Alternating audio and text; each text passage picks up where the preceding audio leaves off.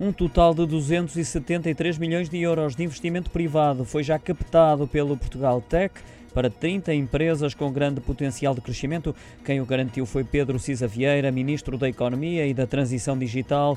Declarações proferidas hoje à RTP3 no âmbito da Web Summit.